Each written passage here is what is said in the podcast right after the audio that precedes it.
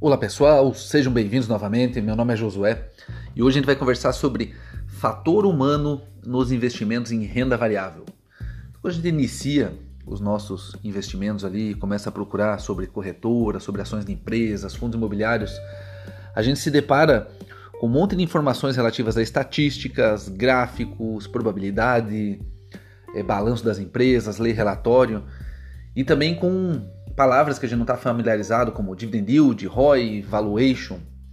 E dessa forma a gente tem um entendimento que se eu entender bem disso tudo, sobre o que essas informações estão me dizendo, eu consigo, eu consigo ter é, investimentos assertivos, escolher a empresa correta, o fundo imobiliário correto.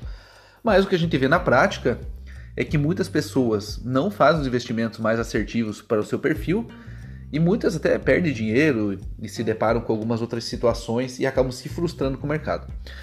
Mas perceba que se essas estatísticas, todas essas informações, elas fossem suficientes para todos nós acertarmos, simplesmente é, seria feito um robô, um software, software, algum tipo de sistema que ia calcular todas aquelas informações naquele minuto em tempo real e conseguiria indicar, ó, oh, invista nessa ação, invista nesse fundo imobiliário. Mas não é muito isso que acontece. E você pode até estar tá se perguntando, poxa, mas já deve existir isso aí. Com certeza as empresas já compraram, já fizeram, já tem esses sistemas que fazem todas essas leituras. Tá, e por que, que muita gente perde dinheiro ainda? Se já existe esse sistema. E por que, que tem o um efeito manada, onde as pessoas tomam decisões precipitadas ali por, por comoção ali em um certo momento, porque ouviram algum tipo de informação, ou porque um está fazendo, eu tenho que fazer também. E daí o que acontece? Alguém espirra lá nos Estados Unidos, as pessoas vendem determinadas ações aqui. Alguém dá um grito lá em Brasília, vende outras áreas de investimentos aqui no Brasil. E também acontece o contrário, além dessas vendas, as pessoas fazem compras por causa de informações que vêm. Por exemplo, é noticiado lá, a empresa A está é, estudando parceria com a empresa B. E aí sobra o valor das duas empresas. E todo mundo compra, ou a maioria das pessoas compram simplesmente porque outros estão comprando, ou porque saiu aquela notícia. E daqui dois, três dias sai outra informação. A empresa C entrou na jogada também. E aí agora a empresa A está negociando com a empresa C. E daí cai o preço das empresas B. Da empresa B e sobe da empresa C. E aí a pessoa ali que não tem o conhecimento se assusta e começa a tomar decisões precipitadas e vai comprando e vendendo. E cada vez que ele faz, ele compra na alta e vende na baixa. Ou seja, está sempre perdendo dinheiro. E isso se dá pelo fator humano. Então perceba que todos esses estudos, esses números, estatísticas, eles têm uma certa limitação. E essa limitação é quando começa o fator humano. Então só para dar alguns exemplos, muitos bons investidores que ganham dinheiro no mercado não investem em determinadas empresas por questões pessoais. Então tem pessoas que não investem nos frigoríficos porque questões relativas ao abate dos animais, outros não investem em mineradoras por causa da, da questão ambiental, outros não investem no governo por questões ideológicas ou achar que o governo vai interferir nas empresas. Então perceba que por mais que essas pessoas saibam investir bem, elas sabem que muitas dessas empresas aí, frigorífico, mineradoras, até do governo, dão lucros, elas poderiam ganhar dinheiro, mas mesmo assim não investem. Ou seja, o fator humano está sempre presente nas nossas decisões.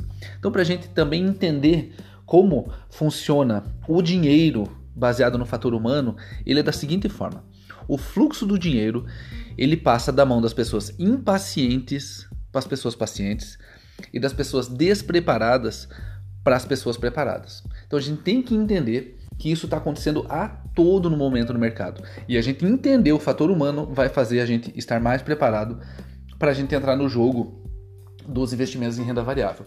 E a gente jogar o jogo, não simplesmente ser um espectador, ser um torcedor daquele jogo.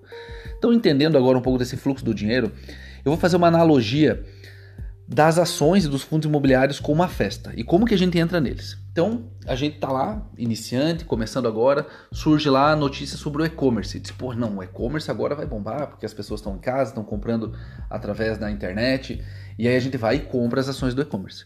E quando elas surgirem para nós, quando a gente se dá conta disso, elas já estão num preço é, mais alto do que estariam se não, a gente não tivesse essas informações. Ou seja, estão num preço caro e a gente paga esse ingresso caro. E daí a gente entra lá, aquela festa está interessante, ela dura ali 15 ou 20 minutos, ou seja, aquela festa dura duas, uma ou duas semanas, e de repente as pessoas começam a sair, começam a despedir, apaga as luzes, sobe as cadeiras, e a gente, poxa, e desaba o preço do nosso ingresso. E a gente se sente solitário ali, olha pro lado, tem umas pessoas esquisitas que a gente acredita que são maus investidores também, são as únicas que ficaram, né? Mas a gente não quer ficar ao lado dessas pessoas. E a gente, poxa, não posso ficar aqui, vendo isso ali. Por que, que eu vendo? Porque agora já está tendo a festa do agronegócio.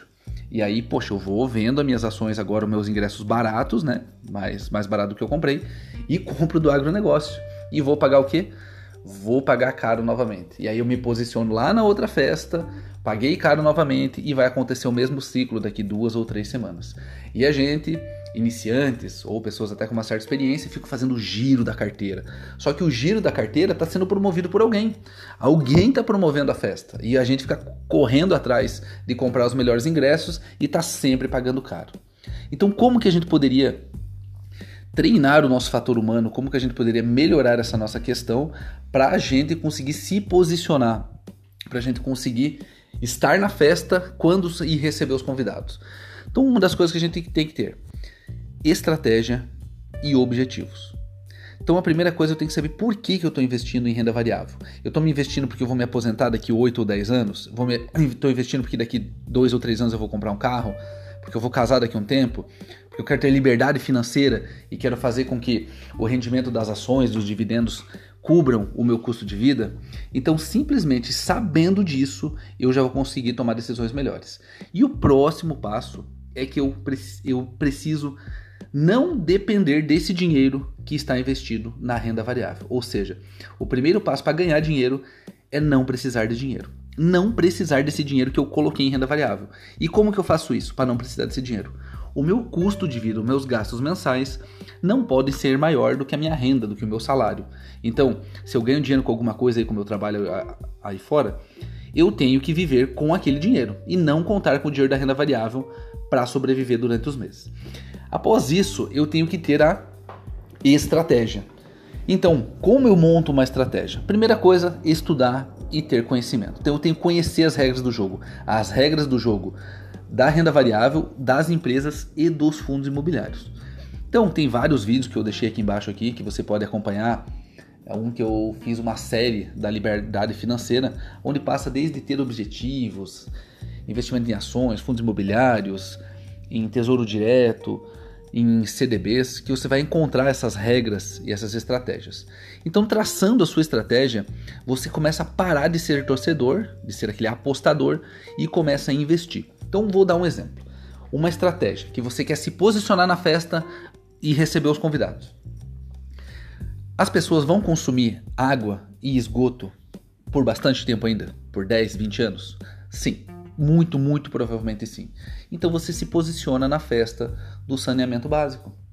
Vai lá, estuda, escolhe uma boa empresa, a qual você mais se identificar, ou vendo agora aqueles itens lá da estatísticas, gráficos, probabilidades, você estuda aquilo e toma a decisão em qual empresa você vai investir do setor do saneamento. E vai ter essa festa, vai ser daqui seis meses, daqui um ano, daqui dois anos, mas ela vai existir. E quando começar essa festa, o que você vai fazer? Você vai vender os seus ingressos ou você vai manter? Você só vai saber disso se você tiver objetivos claros. Outro ponto também, a gente pode pensar no setor de energia. Então, energia elétrica, por exemplo. Mas eu vou investir em que tipo de empresa dessas energias? As que fornecem essa energia através de carvão, através de hidrelétrica, ou já vou começar a pensar em energia solar, energia eólica.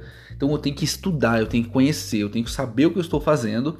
Aí eu vou escolher a empresa exata que eu queira investir. E também pode servir para bancos isso. Então o banco é um setor perene da nossa sociedade.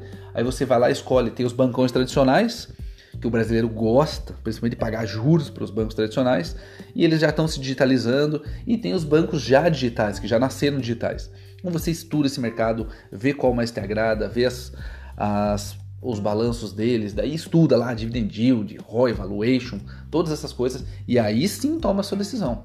Mas agora você vai estar entendendo que as, os números, eles só são ferramentas para você tomar essa decisão baseadas no fator humano, que são as suas características, o seu perfil de investidor. Tudo bem, pessoal? Agradeço a companhia de vocês até aqui. Se esse conteúdo fez sentido, peço que me acompanhem também nas outras redes sociais, YouTube, Facebook, Instagram. Compartilhe esse conhecimento com mais pessoas que estão precisando ter esse tipo de informação. Um abraço e até mais.